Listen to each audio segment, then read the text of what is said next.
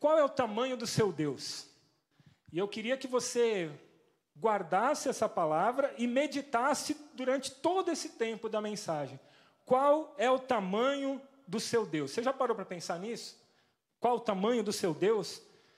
Quando eu faço essa pergunta, eu não estou me referindo a qualquer resposta clichê que no meio evangélico a gente poderia dar.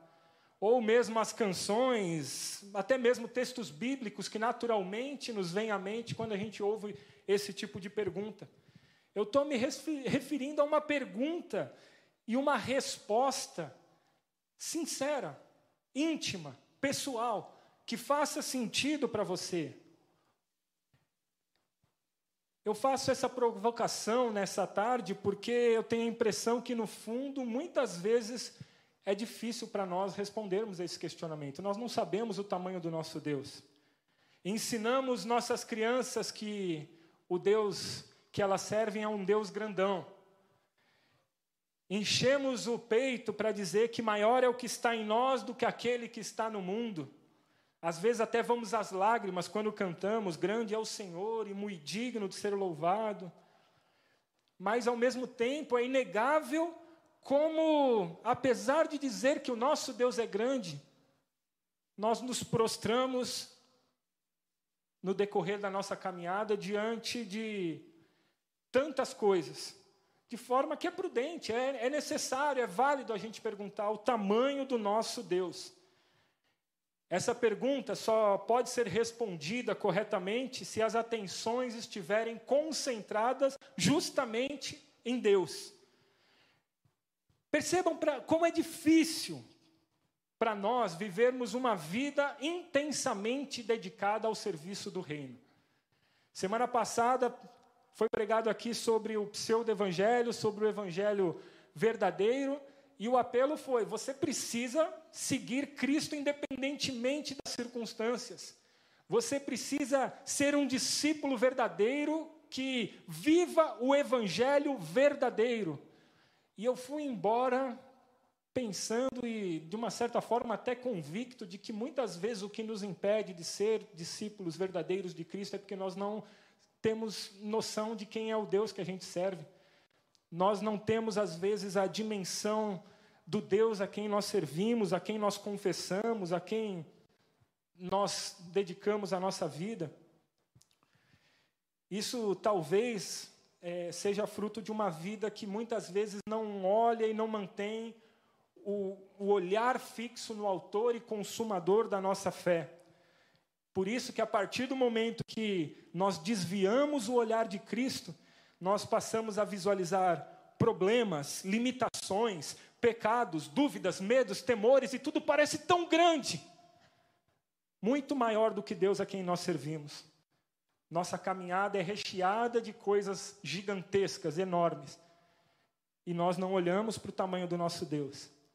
Eu lembro que quando eu era pequeno, tinha um desses filmes Água com Açúcar que passava no cinema em casa, e você sabe que o Silvio Santos, quando pega uma coisa para passar, ele passa mesmo.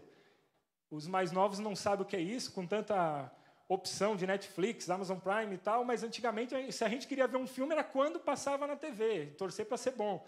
E os caras repetiam, repetiam, e eu quero ver se, já falei uma vez da velha guarda, vamos ver se tem mais alguém da velha guarda. Um cientista atrapalhado que num laboratório na sua casa constrói uma super máquina capaz de encolher as coisas. Alguém lembra desse filme? Então tem alguns da, mais antiguinhos aí, não estou tão sozinho. Em um acidente que acontece com essa super máquina, seus filhos e dois vizinhos adolescentes são encolhidos. E ele começa a trabalhar arduamente para restaurar o tamanho daqueles adolescentes, mas esses adolescentes que ficaram reduzidos passam a enfrentar formigas como se fossem monstros, passam a ter a, a dificuldades para atravessar o gramado, porque é, um, é um, uma jornada gigantesca que parece que não tem fim e cheia de perigos. E tem a ocasião que até o cachorro da família, que é tão bonzinho, vem correndo e baba, e as babas do cachorro são perigosas e podem matá-los.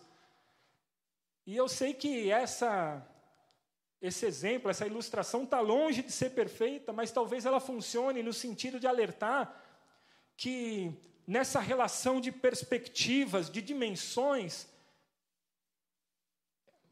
talvez a, a, coisa na nossa vida tenha ficado invertida. Vocês lembram qual é o nome desse filme que eu estou me referindo? Qual é? Alguém sabe? Querida, eu encolhi as crianças. A impressão que eu tenho às vezes é que nós estamos fazendo um remake desse filme. E eu tenho a, a infeliz sensação de que nossa geração, e quando eu falo nossa, eu não estou dizendo os que estão aqui, mas a nossa geração de cristãos, está fazendo o filme Queridos, Nós Encolhemos Deus. E o mais triste de tudo isso é que nós não estamos falando de ímpios, nós estamos falando de uma geração de cristãos, onde tudo parece maior que Deus, Jesus não é suficiente para nada. As coisas têm dimensões muito maiores do Deus do que o Deus que nós servimos. Nós buscamos soluções em nós mesmos, nós buscamos soluções nos outros, nós buscamos soluções é, em, em, circunstâncias da vida, em filosofias, em ideologias, é, ou até mesmo nós desistimos de encontrar soluções porque tentamos de tudo e nada deu certo. O fato é que vivemos em uma geração que parece que não crê mais na suficiência de Cristo. Ele é bom, ele é lindo, maravilhoso, a gente se emociona quando fala dele, mas não basta. Precisa sempre de um acréscimo, algo mais para completar o que Cristo não consegue fazer em nossas vidas. E nesse sentido, a carta aos Hebreus se faz quase que obrigatória aos nossos dias, pois apresenta a supremacia de Cristo. Quando a gente estuda a carta aos Hebreus, nós vemos Jesus Cristo como o cumprimento de todas as promessas do Antigo Testamento. Mais do que isso, nós conhecemos um Deus que é superior aos anjos, aos profetas, à lei, aos sacerdotes e também às circunstâncias. Cristo, o herdeiro de tudo, o Criador, aquele que se entregou como sacrifício, é o nosso Salvador. Suas dimensões são ilimitadas, seu poder é incomparável. É na força de Jesus que nós somos chamados ao discipulado. E assim como os hebreus da igreja primitiva foram encorajados a permanecer firmes, independentemente do momento em que eles viviam, nós também devemos seguir firmes, pois Ele é a razão de existirmos. Nele está a nossa esperança. E eu queria apresentar, antes de, aprofundar no texto, algumas é, informações gerais sobre a carta aos Hebreus. Primeiro, a autoria. Quem escreveu a carta aos Hebreus, a epístola aos Hebreus? E aí nós vamos nos deparar com um dos grandes mistérios do Novo Testamento.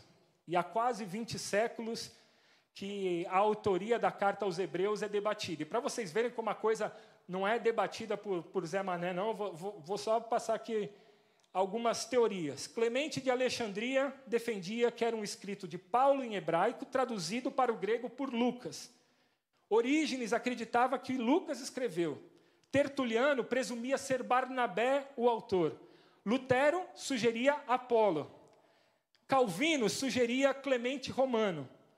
A tradição católica, até pouco tempo, pegava no sentido de que Paulo era o autor.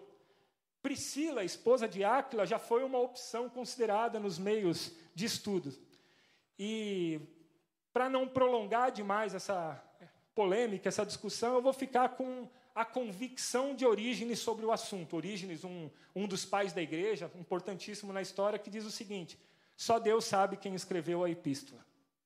Então, essa é a nossa resposta. Quem escreveu? Só Deus sabe. O importante não está na autoria, está no conteúdo, na riqueza que há nesse, nesse material.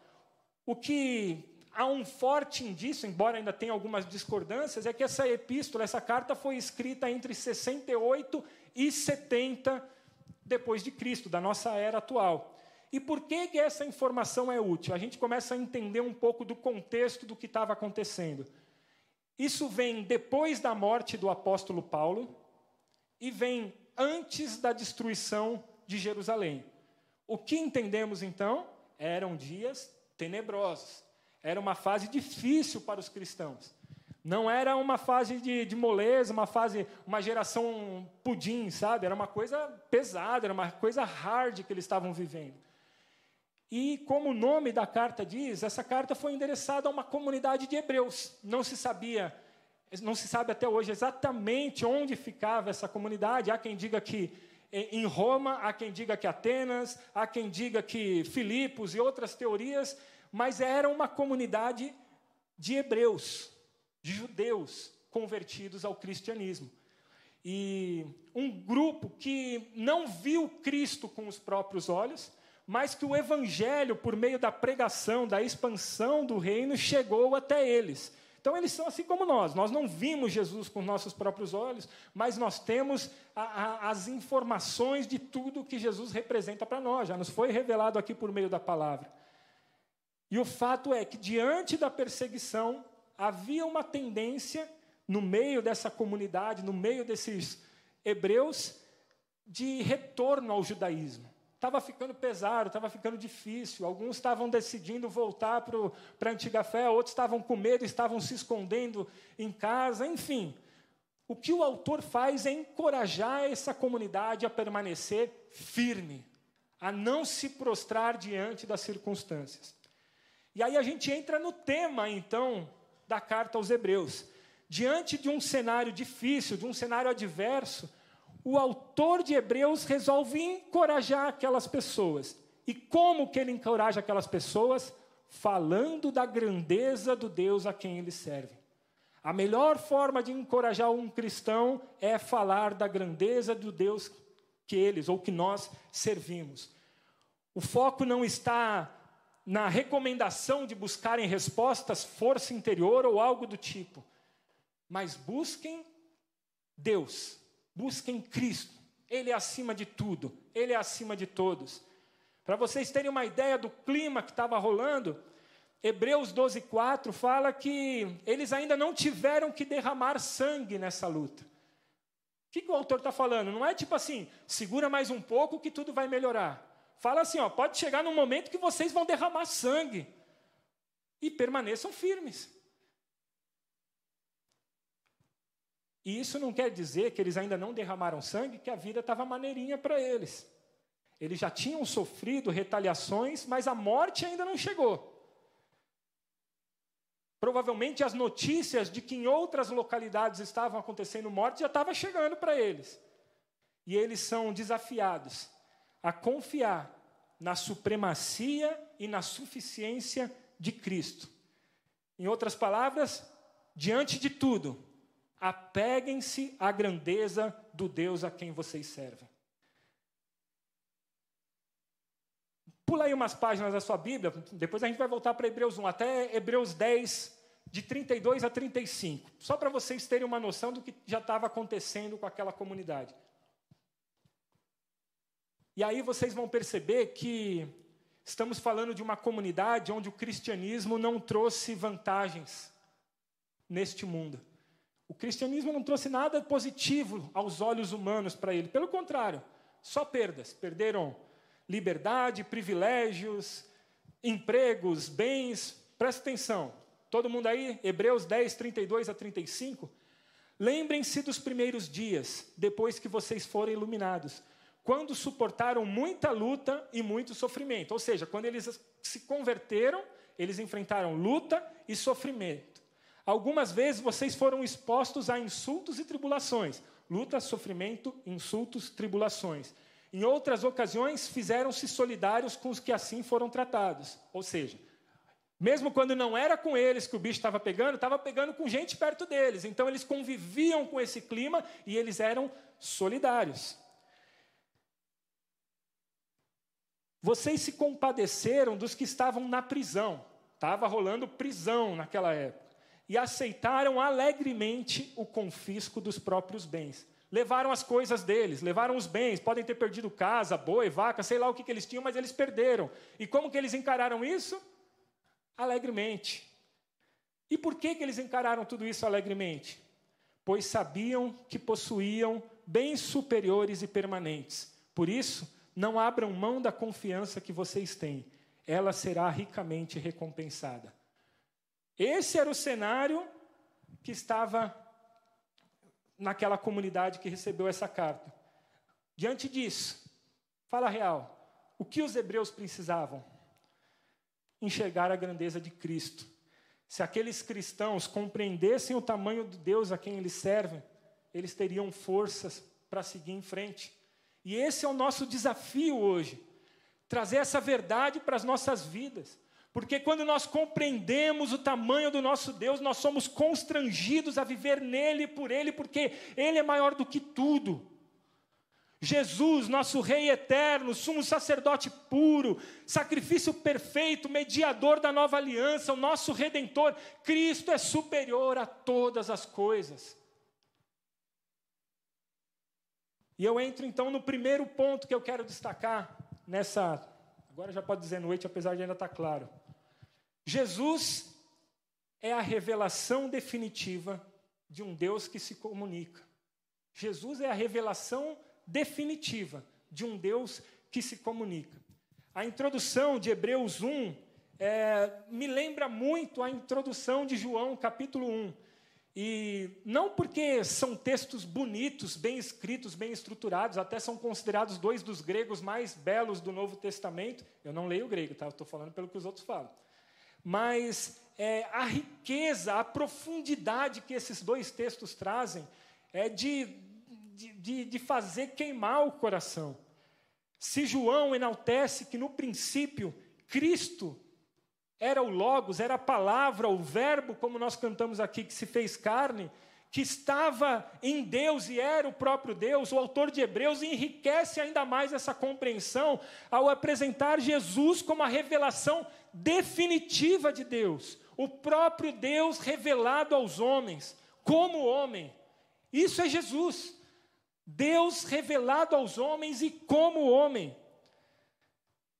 E tanto na apresentação de João, onde a palavra, o verbo é citado, quanto na introdução dos Hebreus, nós encontramos uma característica que é sensacional na nossa fé. Nós servimos a um Deus que fala.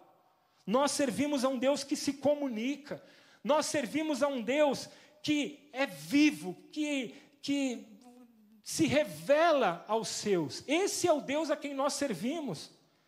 E desde quando vem isso? Desde o princípio. Desde o princípio a gente vê Deus se comunicando com o seu povo. Mas observe uma coisa interessante: que o conhecimento que nós temos de Deus não se dá por meio de uma investigação humana, uma busca humana, um, é, uns desbravadores de Deus, não é dessa forma. Deus decidiu se revelar a mim e a você. Tem um livro recente aí, que foi lançado ano passado, de introdução bíblica, que só o um nome eu já acho sensacional, que é do Paulo On, que diz: E Deus falou na língua dos homens. Essa é a verdade, desde o início, para a gente entender um Deus que é acima de tudo, acima de todos, acima de qualquer compreensão, Deus vem falando e se manifestando na nossa língua para nós entendermos. Porque desde o princípio Deus fala. Por meio da palavra de Deus, o cosmos foi chamado à existência, a vida se fez, tudo se formou.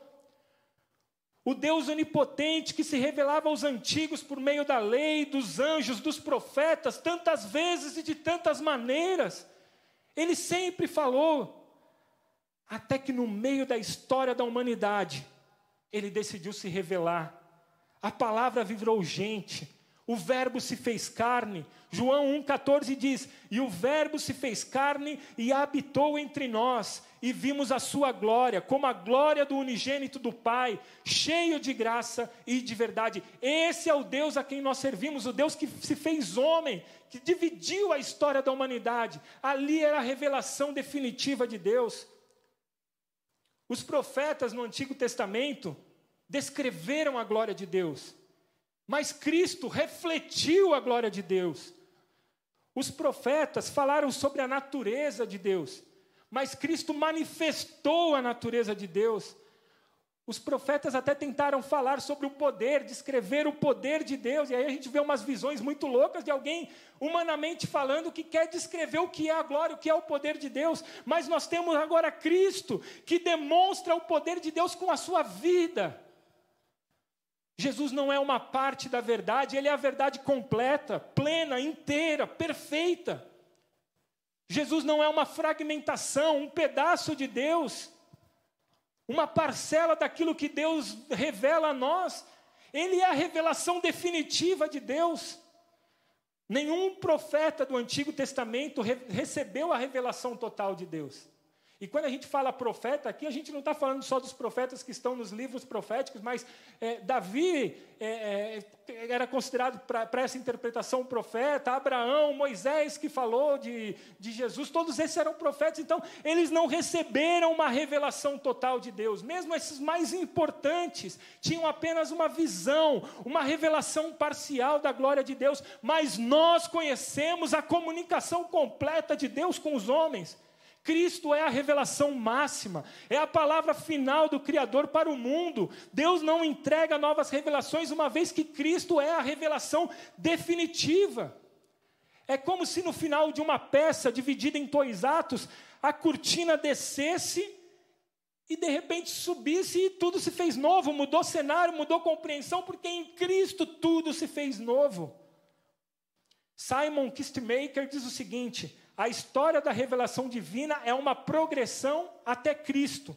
Mas não há progresso além dele, é uma progressão até chegar em Jesus. Depois que chegou em Jesus, não, não progride mais. Ele é o ápice, ele é o auge. E por isso nós vivemos os mesmos dias que os hebreus vivem e que está descrito na introdução dessa carta. Nós vivemos a era messiânica onde não há necessidade de novas revelações, pois todas as respostas que nós precisamos estão em Jesus. E nós aguardamos ansiosamente em Jesus Cristo o final dessa história, quando a palavra que tudo criou irá sacramentar a criação. Apocalipse 21, 5 diz o seguinte: E aquele que está sentado no trono disse: Eis que faço novas todas as coisas. Cristo, a revelação de Deus, domina o curso da história, de eternidade a eternidade. Por isso, Ele é o Alfa e o Ômega, o princípio e o fim. Ele não está na história, a história está contida em Suas mãos. Não é que Deus não queira mais se revelar a nós, não é que. É que tudo que nós precisamos saber já está em Jesus. Por isso a história é dividida em antes e depois de Cristo. Mas, queridos, nós encolhemos Deus. Para muitos, a revelação do Pai por meio do Filho é insuficiente. Vivemos em busca aí de gurus, de, é, de coisas sobrenaturais, sendo que o mais sobrenatural já pisou nesse mundo. Vivemos em busca de horóscopo gospel, quase novas revelações, mas tudo já foi revelado em Jesus. João 14, 8, 10 é um diálogo de Jesus com Filipe que parece muito a nossa geração, sabe? Disse-lhe Filipe: Senhor, mostra-nos o Pai, o que nos basta. Filipe, depois de andar com Jesus tanto tempo, ele está falando assim: Tu é fera, Jesus, mas eu preciso ver o Pai. Tu está dizendo que vem em nome de Deus, mas eu preciso ver o Pai. E a resposta de Jesus: Estou há tanto tempo convosco e não me tendes conhecido, Filipe. Quem me vê, a mim, vê o Pai. E como dizes tu, mostra-nos o Pai. Não crês tu que eu estou no Pai e que o Pai está em mim? As palavras que eu vos digo, não as digo de mim mesmo, mas o Pai que está em mim é que faz as obras. Jesus não nos mostra Deus, Ele é Deus. Ele não nos aponta um caminho, Ele é o caminho. Ele não nos direciona a verdade, Ele é a verdade. Ele não nos guia à salvação, Ele é o nosso Salvador, é a nossa salvação, Ele é a palavra, o Verbo, é o princípio e o fim. Quer conhecer Deus? Olhe para Jesus. Quer saber a vontade de Deus para a sua vida? Leia a palavra, porque a palavra apresenta o Jesus revelado. Ele falou na língua dos homens, o Deus onipotente se manifestou a nós. Os evangelhos mostram o pai se alegrando no filho. Deleite-se nele também. Tudo que você precisa está no filho.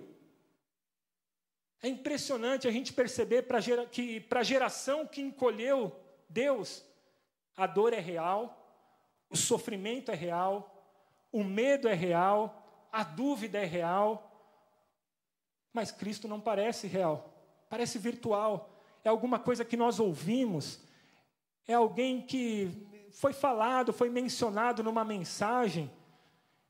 É, é uma canção que uma vez eu ouvi que falava de Jesus. Nós o conhecemos pelo testemunho dos outros, pela pregação do pastor, pelas músicas, e Cristo é encolhido, sua grandeza é diminuída. Eu quero dizer que realmente eu não sei a sua história, porque essa é uma resposta muito comum que a gente dá diante de de, de, de uma mensagem confrontadora às vezes. Ah, mas é porque não conhece a minha história. Eu realmente talvez não saiba a sua história. Mas eu quero te dizer que, por mais singular que você seja, por mais complexa que seja a sua história, por mais que tragédias tenham te acompanhado e talvez estejam te acompanhando agora, não há uma exceção. Jesus é superior e é suficiente. Jesus é superior e é suficiente.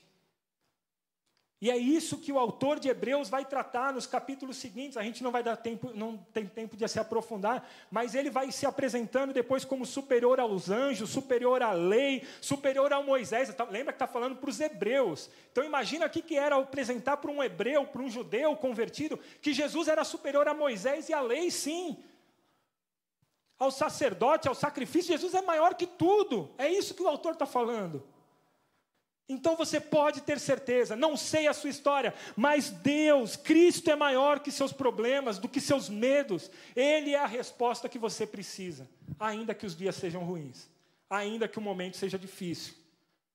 Existe uma visão hoje humanista que chega a ser quase diabólica, talvez seja diabólica mesmo, né? Olhe para dentro de si, procure respostas no seu interior, não se entregue sem lutar.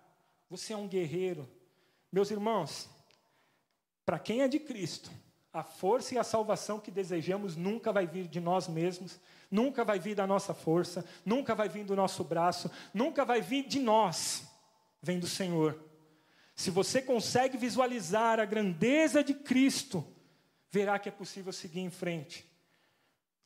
O autor dos Hebreus não, não foca nas perspectivas de dias melhores nas circunstâncias, nas possibilidades, no eu interior, na força humana, ele foca em Cristo, aquele que é superior a tudo e a todos, aquele que é a revelação definitiva de um Deus que se comunica. E aí eu quero avançar para o segundo ponto. Nada se compara à grandeza de Deus ou de Cristo. Fica melhor Cristo aqui diante do que a gente está, da forma como a gente está trabalhando. Nada se compara à grandeza de Cristo. Mais do que enaltecer um Deus que se apresenta como revelação definitiva, o autor de Hebreus dá sequência a essa introdução da carta, fazendo uma espécie de apresentação das credenciais de Jesus. Versículos 2 e 3, vai dando uma olhada aqui enquanto eu estou falando, você vai ver que ele meio que apresenta o currículo de Jesus para aquela comunidade. Gente, presta atenção. O Cristo, o Deus a quem vocês servem, é tudo isso. E nós vamos detalhar aqui, extraindo pelo menos sete lições aqui que são citadas, são listadas nessa, nesses versículos 2 e 3. Primeiro, Cristo é o herdeiro de todas as coisas. O autor de Hebreus imputa a Cristo a importante condição de herdeiro de Deus. Ou seja, Cristo tem o domínio sobre tudo. Tudo que existe nos céus e na terra integra o seu reinado eterno. Como o próprio Senhor declarou aos seus discípulos em Mateus 28, 18: todo o poder foi dado a Cristo nos céus e na terra. Todo o poder pertence ao Filho. Todo o universo é do primogênito de Deus. Quer saber o que é mais gostoso nessa história? O que o apóstolo Paulo fala em Romanos 8,17.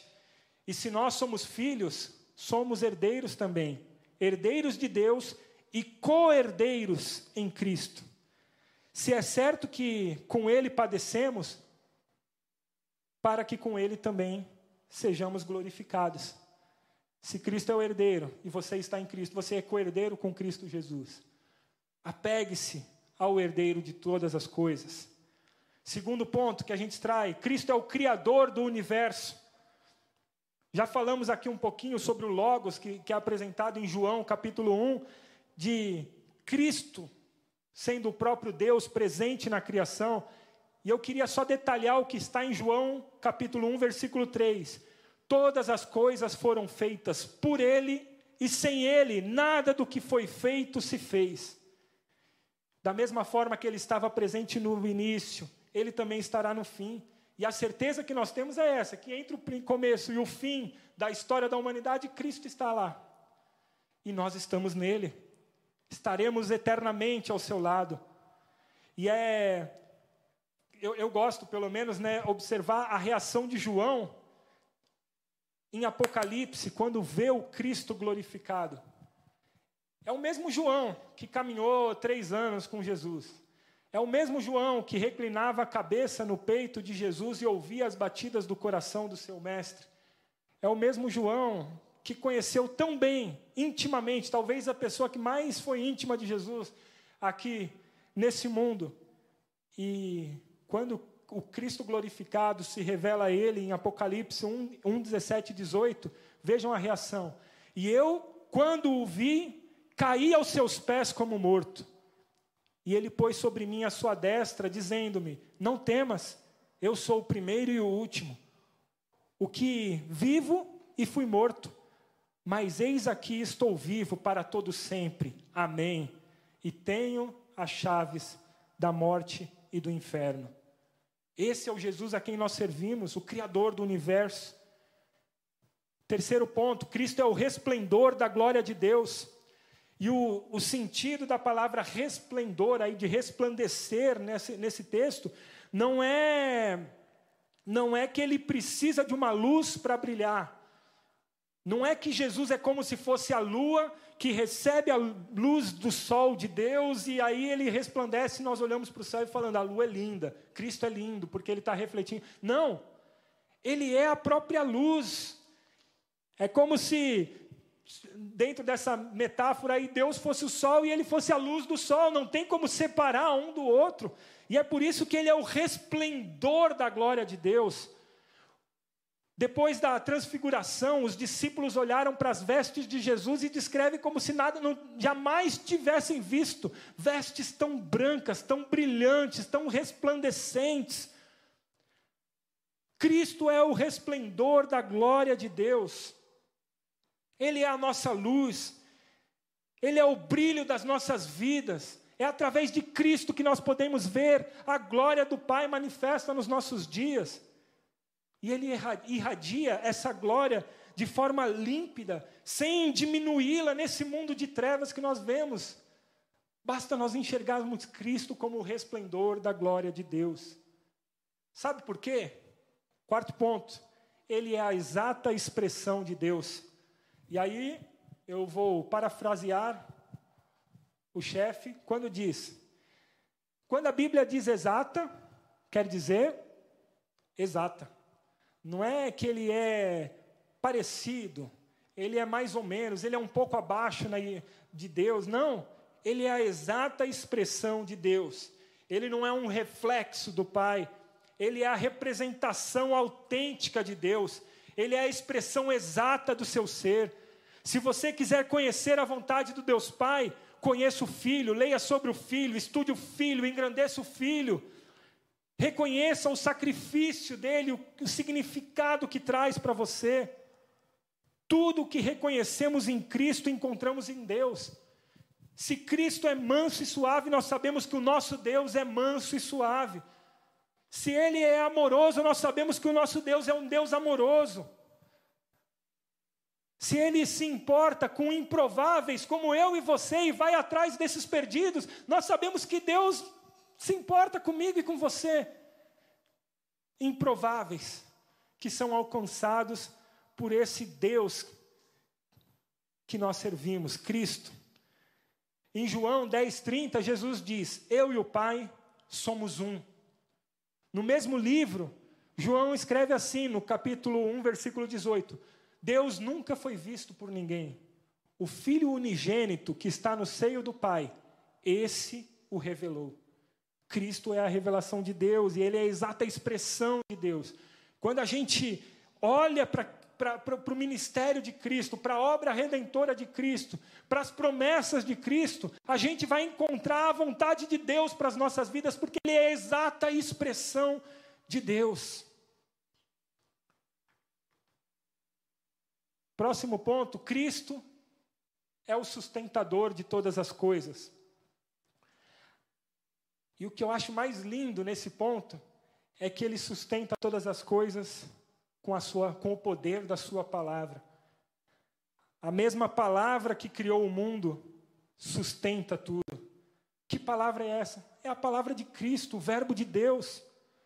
Colossenses 1, de 15 a 17, diz assim: O qual é a imagem do Deus invisível, o primogênito de toda a criação, porque nele foram criadas todas as coisas que há nos céus e na terra, visíveis e invisíveis, sejam tronos, sejam dominações, sejam principados, sejam potestades, tudo foi criado por ele e para ele. E ele é antes de todas as coisas, e todas as coisas subsistem por ele. Ele mantém o universo. Ele mantém as nossas vidas. Tudo está no poder da Sua palavra. Vejam bem, não é nas mãos de Cristo que está o mundo, não é no braço forte de Cristo, na força. O universo é sustentado pela Sua palavra. A mesma palavra que tudo formou, sustenta. É por isso que a lua não cai, é por isso que os rios continuam correndo, porque o universo é sustentado pela Sua palavra. O Filho dirige todas as coisas para a consumação do fim, de acordo com os propósitos soberanos de Deus. A mitologia grega apresenta um Deus chamado Atlas, que carrega o mundo nas costas. É uma condenação que ele recebeu, carregar o mundo nas costas. Cristo não é Atlas para carregar o mundo nas costas, um peso. Cristo é aquele que sustenta todas as coisas com o poder da Sua palavra. Sexta lição que a gente tira da supremacia de Cristo nessa introdução da carta aos Hebreus: Cristo é quem nos purifica de todo pecado. A morte expiatória de Jesus nos garante o perdão de pecados. O sacrifício substitutivo de Jesus é a constatação de que ele é a revelação final, é o fim. Ele é o sacrifício definitivo. Se você quer entender o que significa essa questão de sacrifício, dá uma lida em Levítico, que você vai ver o cuidado que era fazer um sacrifício, as regras que existiam. Dá uma lida, dá uma olhada em geral, a, a excelência que tinha que haver no momento da oferta. E Cristo é essa oferta de excelência, e por isso é que nele todos os pecados são purificados quando há arrependimento. Quando nos arrependemos, nossa vida é alvejada por seu sangue, nós somos purificados. Podemos chegar até esse Deus que tudo formou, porque Cristo se entregou humildemente, voluntariamente, se fez homem. Ele é quem nos garante a oportunidade de recomeçar, de se arrepender, de viver uma transformação plena. Se no Antigo Testamento o povo precisava de sacrifícios para chegar até Deus, nós também precisamos de sacrifício hoje, mas esse sacrifício já foi oferecido. Esse sacrifício foi Cristo. Não é um sacrifício oferecido por mãos humanas, incompleto, incerto, limitado. É um sacrifício definitivo. É a base do nosso relacionamento com Deus. Sem Cristo, ninguém encontra perdão e paz. Ninguém é capaz de se tornar justo por si próprio. Pelos próprios méritos não há salvação. E aí eu entro no sétimo e último ponto dessa, desse exemplo todo aí de, da, da supremacia de Cristo, que é Cristo cumpriu o seu, o seu sacrifício. Cristo cumpriu o seu sacrifício. E como que a gente pode extrair isso desse texto? Porque o texto fala que Jesus está assentado à direita de Deus. Depois que ele subiu aos céus, ele foi assentar-se à direita do Pai. E se no Antigo Testamento os sacerdotes sempre tinham que estar correndo, sempre tinham que estar trocando turno para dar conta de todos os sacrifícios, tinham que ter sininhos amarrados aos pés, porque se não tivesse muito legal, podia cair duro diante da presença de Deus. Cristo não precisa de nada disso, ele cumpriu. Ele não precisa estar correndo para lá e para cá, ele não precisa estar fazendo novos sacrifícios, porque o sacrifício dele foi definitivo motivo pelo qual ele subiu aos céus e sentou-se à direita de Deus. Ele não está de pé, ele não está, ai meu Deus, tenho ainda que cumprir alguma coisa, ai meu, é, o sacrifício vai expirar, eu tenho que fazer outro. Não, ele foi o sacrifício definitivo. Ele terminou o seu trabalho, ele cumpriu o seu propósito quando gritou lá do alto da cruz: está consumado. Os nossos pecados foram purificados em Cristo e por Cristo. Por isso ele ocupa um lugar à direita do Pai cheio de poder, autoridade e honra, e ele vai voltar. Do alto do seu trono, ele governa o mundo, soberano, salvador, vitorioso, vencedor. Ele não voltou aos céus para descansar. Ele não voltou aos céus para recarregar as energias antes de derrotar o diabo. Ele já cumpriu o seu propósito. Ele é o vencedor, ele é o vitorioso, ele não é um mártir fracassado do cristianismo, ele não é alguém digno de pena, ele não está lá tendo as suas feridas lambidas para ver se se melhoram.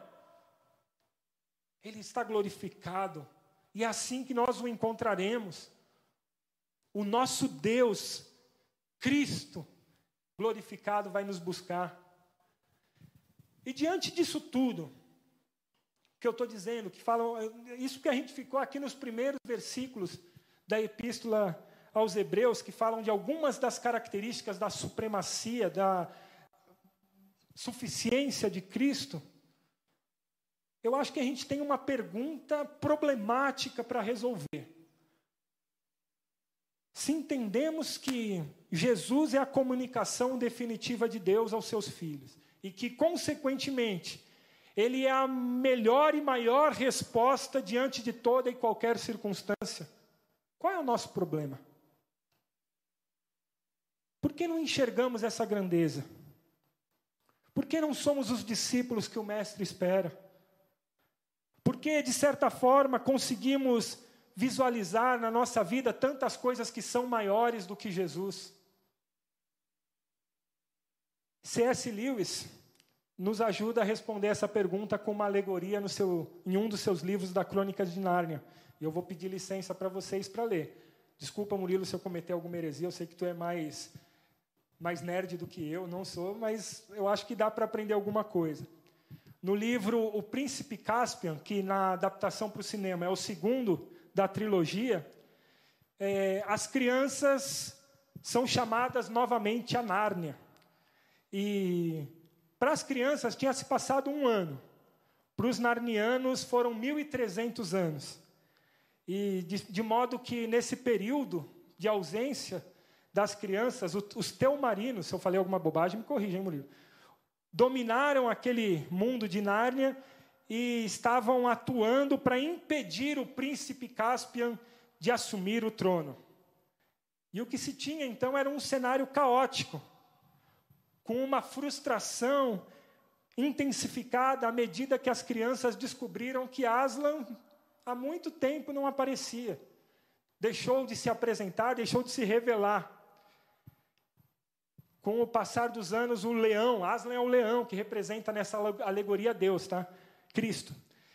Com o passar do tempo, o leão não foi mais visto, não foi mais encontrado. Então, aquelas crianças teriam que dar uma solução, uma resposta pela própria força. E logo os três mais velhos. Som, som. Logo os três mais velhos é, se assemelham aos narnianos e perdem as esperanças de que o leão vai aparecer e resolver tudo.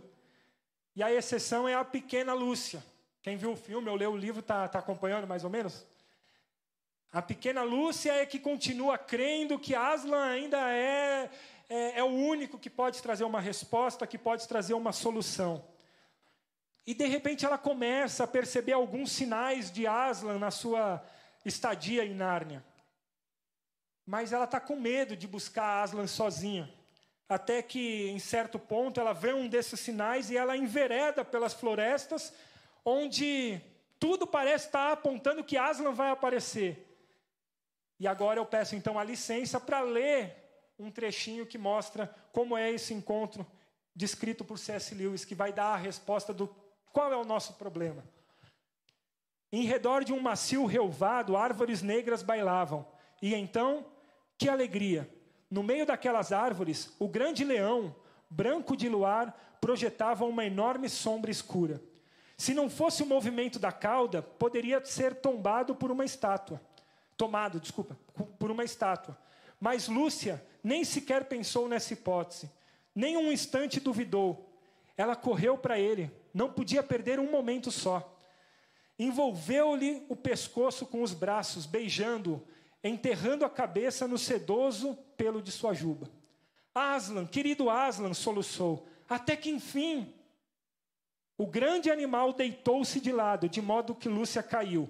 Ela ficou meio sentada, meio deitada, entre as patas dianteiras do leão. Ele inclinou-se, aproximando-se dela e com a língua tocou o nariz da menina, que se sentiu envolvida por seu bafo quente. Ela levantou os olhos, e aí eu quero que vocês prestem atenção nesse trecho, aqui está a resposta do nosso problema. Ela levantou os olhos e fixou-os no grande rosto sério. Foi bom você ter vindo, disse ele. Aslan, como você está grande? É porque você está mais crescida, meu bem. E você não? Eu não. Mas à medida que você for crescendo, eu parecerei maior aos seus olhos. Vocês percebem a riqueza desse trecho de C.S. Lewis? Querendo ou não, vendo ou não, Cristo está presente na história, na sua vida, com toda a imponência e poder. E a melhor forma que temos de visualizar essa grandeza de Deus é crescendo o verdadeiro cristianismo passa por uma questão de perspectiva que é muito diferente da, da visão humana das coisas.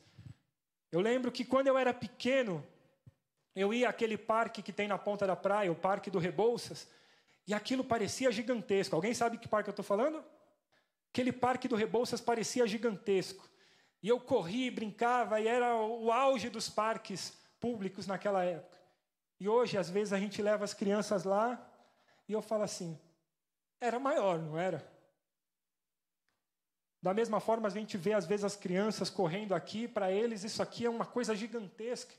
Mas à medida que, que eles vão crescendo, não tem mais tanto espaço para correr.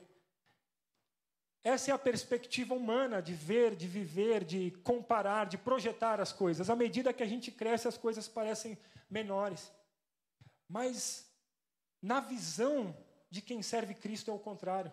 À medida que nós crescemos, Cristo se revela maior. E isso não acontece porque é, Ele cresce. Acontece que nós passamos a enxergar realmente quem Ele é. Então, se você quer identificar se você cresceu como cristão, Cristo parece maior para você hoje? O amor dele hoje parece maior para você? A paz que ele traz diante das circunstâncias parece maior? Se a sua resposta é positiva, você tem crescido na caminhada com Cristo. Mas se Cristo virou uma imagem do dia da sua conversão, não sei quantos anos atrás, e parece que o auge foi lá, talvez seja um momento de crescer.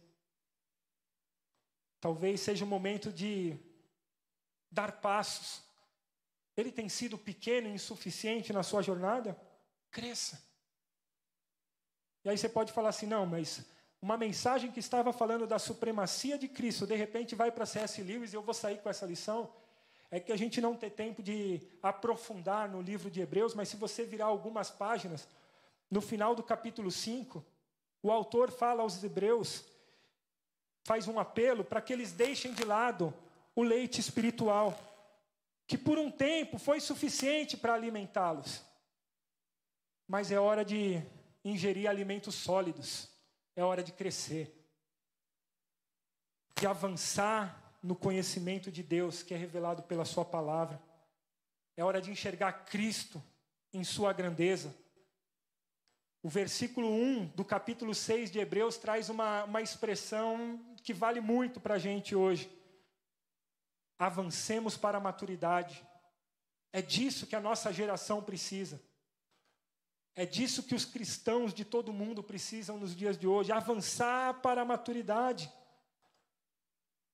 Como eu já disse, você vai virando as páginas aí do livro de Hebreus e você vai encontrando uma carta que é destinada para judeus, exemplos de que toda aquela tradição, toda aquela cultura deles eh, tinha sido importante, mas que existia algo maior para eles buscarem. Ele é maior do que tudo e todos. E à medida que Deus se fez conhecido aos homens, com a sua revelação progressiva, é, nós entendemos que em um momento chegou o auge, que foi a revelação por meio de Cristo. E hoje Deus fala aos nossos dias por meio de Cristo, por meio do Filho. Por isso os hebreus são convidados a tirarem os olhos das circunstâncias e manterem a confiança em Jesus. Não importa o que eles estivessem enfrentando, não importa o que eles viessem a enfrentar, olhem para Jesus, porque Ele é o autor e consumador da fé de vocês. Vira mais umas páginas aí na sua Bíblia capítulo 10, versículo 39. Nós, porém, não somos dos que retrocedem e são destruídos, mas dos que creem e são salvos. E lá daqui a pouco ele vai falar que pode ser que eles morram. Não estamos falando de conceitos humanos. Nós estamos falando de conceitos eternos. Nós não somos os que retrocedem são destruídos. Eles poderiam ter até o corpo destruído, mas há uma eternidade aguardando os filhos de Deus. Na sequência, ele inaugura uma, um texto da Bíblia que a gente conhece como a Galeria dos Heróis da Fé, e você vai virando, é muito legal. A gente vê dezenas de homens e mulheres que realmente têm tanto a ensinar para a gente. E a gente olha e falava assim: se eu fosse como esse, se eu tivesse uma apresentação de Deus na minha vida, como Moisés teve, como Abraão teve, até como Sansão teve, seria tão bom para mim. Mas reparem como termina o capítulo 11, que é o capítulo da galeria da fé, nos versículos 39 e 40. Todos estes receberam bom testemunho por meio da fé. No entanto, nenhum deles recebeu o que havia sido prometido. Deus havia planejado algo melhor para nós, para que conosco fossem eles aperfeiçoados. Portanto, também nós, uma vez que estamos rodeados por tão grande nuvem de testemunhas, livremos-nos de tudo que nos atrapalha, do pecado que nos envolve, e corramos com perseverança a corrida que nos é proposta, tendo os olhos fitos em Jesus, autor e consumador da nossa fé. Ele, pela alegria que lhe fora proposta, suportou a cruz, desprezando a vergonha, e assentou-se à direita do trono de Deus. Você consegue entender a riqueza disso? Nós enaltecemos tanto esses heróis da fé, mas a Bíblia está dizendo que aquilo que nos foi confiado é maior. É Cristo, é a palavra de Cristo, é a revelação completa de Deus. Essa é a grandeza da, da nossa fé. A palavra definitiva foi revelada a mim e a você. E não existe nada maior do que Cristo. Não existe nada superior a Cristo. Ele é suficiente. Eu não sei o que você está enfrentando, mas Ele é suficiente. Vamos crescer vamos amadurecer, vamos nos alimentar de alimentos sólidos, vamos desfrutar do que Deus tem para o seu povo. Nós não somos dos que retrocedem, mas nós somos aqueles que corremos com perseverança a corrida que nos é proposta, tendo os olhos fitos em Jesus é uma questão de perspectiva, tirar o olho dos problemas, tirar o olho das circunstâncias, tirar o olho dos nossos medos, tirar o olho dos nossos traumas e olhar para Jesus, que é o autor e consumador da nossa fé. Nós não estamos no centro, é Cristo no centro. E eu queria convidá-lo nesse momento a ficar de pé, fechar os seus olhos. E eu vou voltar, enquanto o pessoal da música pode vir aqui já. E eu vou voltar à pergunta que, que é o tema dessa palavra e que abriu essa, essa mensagem. Você não vai precisar responder para ninguém, mas eu peço que você seja bem sincero consigo mesmo. Qual é o tamanho do seu Deus? Qual é o tamanho do seu Deus? E que você, em oração agora, no seu coração, responda isso. À medida que nós crescemos, ele vai parecer maior. Não é que ele vai mudar, não é que ele vai ser aprimorado, não é que ele tem coisas para serem acrescentadas nele, é que a nossa visão, a nossa perspectiva muda. Qual o tamanho do seu Deus?